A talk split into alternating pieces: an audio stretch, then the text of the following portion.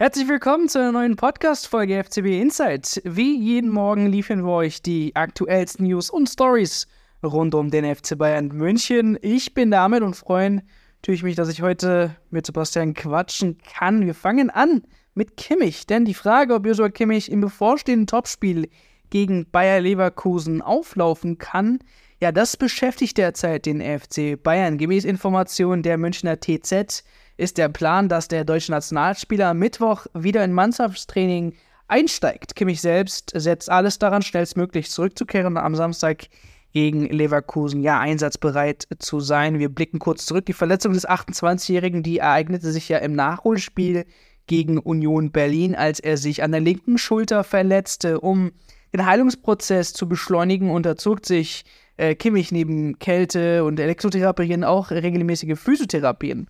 Äh, während die ja, linke Schulter ruhig gestellt wurde, trainiert er aber weiterhin die rechte Seite seines Oberkörpers, um seinem Team im wichtigen Spiel gegen Leverkusen helfen zu können. Also sehr, sehr fleißig. Und die Bayern, die kämpfen ja derzeit mit einer Vielzahl von Verletzten. Wir haben, fangen wir an mit Alfonso Davis, Dio Upamecano, Konrad Leimer, Kingsley Coman, Bonassor, Serge Gnabry und Tarik Buchmann. Die sind alle aus unterschiedlichen Gründen momentan außer Gefecht. Aber vielleicht Glück um Unglück, denn vielleicht mit dem Ausscheiden Südkoreas beim Asien Cup könnte Kim äh, nun möglicherweise früher nach München zurückkehren. Da es kein Spiel um Platz 3 gibt, endet eben das Turnier für den Südkoreaner vorzeitig. Ob Kim aber im Spitzenspiel gegen Tabellenführer Bayer Leverkusen wieder einsatzbereit sein wird, das ähm, beziehungsweise im Kader stehen wird, das hängt davon ab, ob er dann bereits am Mittwoch die Rückreise nach München antritt. Ja, Sebastian, mein Lieber. Kimmich gibt alles. Äh, Kim vielleicht zurück. Baut Tuche jetzt äh, ja, gegen Leverkusen die Mannschaft etwas um mit den Optionen, die er bekommt? Ja, zwei Spieler könnten gegen Leverkusen ja zurückkommen. Zum einen Josua Kimmich, zum anderen Min Jae Kim. Fangen wir erstmal an mit Josua Kimmich. Das ist keine leichte Situation für Thomas Tuchel. Zum einen ist es natürlich super, wenn man in so einem wichtigen Spiel, in einem Spitzenspiel, einen Spieler wie Kimmich zurück hat, alleine schon von seiner Mentalität her. Er ist ein Anführer, auch wenn es ja öfter mal jetzt in diesem Jahr in Diskussion gestellt wurde. Aber trotzdem kann er der Mannschaft da, glaube ich, nur helfen. Das Problem für Tuchel ist, dass Goretzka und Pavlovic eigentlich sehr gut harmoniert haben im Spiel gegen Gladbach. Pavlovic wurde ja von allen Seiten gelobt.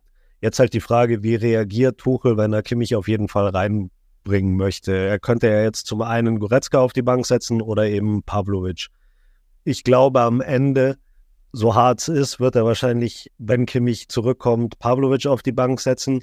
Man hat jetzt immer nach den vielen starken Leistungen, die Pavlovic ja gebracht hat, gemerkt, dass die Bayern sehr bemüht drum sind und vor allem auch Tuchel, ihn auf dem Boden zu halten, nicht allzu sehr zu loben. Da tritt man schon immer ein bisschen auf die Bremse, wenn es ums Lob geht. Und ich glaube, dass es auch ein Zeichen sein wird für Pavlovic. Schau her, da bist du in der Hackordnung, du bist 19 Jahre alt und dann wird halt nicht der Nationalspieler Goretzka auf die Bank gesetzt, sondern äh, der 19-jährige Youngster. Das ist vielleicht nicht hundertprozentig Leistungsprinzip, aber ich glaube schon, dass das dann eine, sagen wir mal, pädagogische Maßnahme wäre. So schade es ist vom Spielerischen her, weil ich glaube, dass Pavlovic auch helfen könnte. Der zweite Kandidat, der zurückkommen könnte, ist Min Jae Kim. Da ist es jetzt einfach so, dass äh, Südkorea gestern aus dem Asien Cup ausgeschieden ist.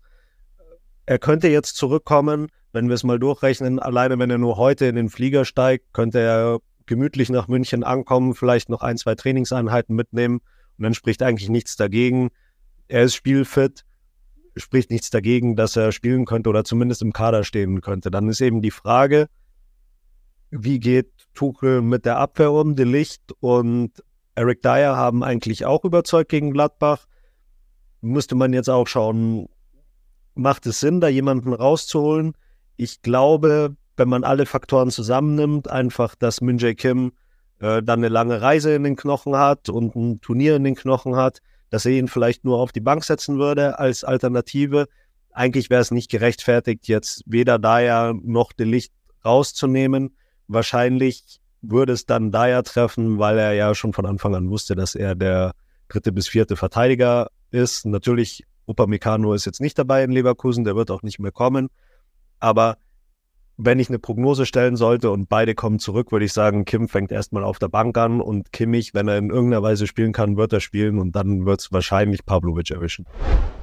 Der Wechsel von Franz Kretzig zu Austria Wien ist nun offiziell. Der junge Spieler des FC Bayern München wird bis zum Saisonende ausgeliehen, ohne eine Kaufoption aber für Wien. Christoph Freund, Sportdirektor des FC Bayern, betonte die Bedeutung von Spielpraxis für Kretzig, äh, für die Entwicklung von Kretzig und sagte, dass sie seine Fortschritte bei Austria Wien genau verfolgen werden. Kretzig selbst, der freut sich immens äh, auf Wien zu spielen und möchte dazu beitragen, das Team erfolgreich ja ist. Er wechselte ja 2017 aus der Jugend des ersten FC Nürnberg zum FC Bayern und hat in dieser Saison bereits gute sieben Einsätze für die Münchner absolvieren können. Ja, Frage an dich, Sebastian Kretzig nach Österreich. Ist das jetzt der richtige Schritt für ihn? Ich finde, die Laie ist jetzt der einzig richtige Schritt für Franz Kretzig zum jetzigen Stadium seiner Entwicklung. Ich denke, es ist ganz, ganz wichtig, dass er jetzt viel Spielzeit bekommt, dass er nicht die ganze Zeit auf der Bank sitzt. Dafür ist er einfach zu jung. Und man muss auch einfach sagen, er ist jetzt hinter Alfonso Davis und Rafael Guerrero die klare Nummer drei und da ist schon noch einiges an Abstand. Also es ist nicht das gleiche wie bei Pavlovic, wo man sagt, er kämpft wirklich um den Stammplatz und jedes Mal, wenn er reinkommt, zeigt er auch gute Leistung, sondern Kretzig ist schon noch mal ein Stück weg. Und darum ist es wichtig für ihn, Spielpraxis zu sammeln. Ich weiß jetzt nicht, ob Austria Wien der richtige oder der falsche Club ist für ihn aber er hätte sicherlich auch in, zu einem anderen Verein gehen können, in eine andere Liga. Aber ich glaube, es ist schon mal ganz wichtig, dass er viel Spielpraxis äh, bekommt. Der Trainer in Wien soll auch sich wirklich dafür eingesetzt haben, ihn zu bekommen. Dann ist es sicherlich nochmal ein Standortfaktor, wenn er gleich in seiner Sprache sprechen kann, auf Deutsch sprechen kann, äh, auch in der Mannschaft, dann ist es bestimmt sinnvoll er, er muss einfach noch zulegen. Ich glaube, es ist noch ein ziemlich weiter Sprung in, den, in die Profimannschaft der Bayern, also wirklich in die Startelf der Bayern. Ich glaube sogar, dass es für Kretzig noch eine ziemliche Entwicklung braucht, um auch bei einem schlechteren Bundesligisten als Bayern wirklich Stammspielerniveau zu erhalten. Darum ist es die einzig, einzig gute Möglichkeit, weil wenn er jetzt wirklich bei Bayern geblieben wäre, wäre die Gefahr bestanden, dass er wirklich keine Minute macht oder nur noch so ein paar Gnadenminuten macht, wenn sich da keiner verletzt, weil er, wie gesagt, schon relativ weit weg ist von der Startelf bei Bayern. Darum gute Entscheidung, das jetzt nochmal in allerletzter Minute klar zu machen, weil es gab ja nicht mehr viele Möglichkeiten. In Österreich war das Transferfenster noch offen. Darum hat man da jetzt gehandelt. Vielleicht musste man sich auch nochmal die Zeit nehmen nach den Deadline-Day-Transfers, nach den Zugängen, die man gemacht hat, jetzt dann nochmal in Ruhe zu schauen, was könnte noch eine Möglichkeit sein für Kretzigen. Da hat man jetzt gehandelt, darum glaube ich, das ist der richtige Schritt für ihn. Und das war's an der Stelle mit den heutigen News, beziehungsweise News Update rund um den FC Bayern. Für mehr Updates besucht uns gerne im Web auf www.ftbinsight.de oder holt euch ganz entspannt unsere FCB Insight App. Wir sagen Servus an der Stelle und hören uns beim nächsten Mal zu einer neuen Ausgabe FCB Insight Update.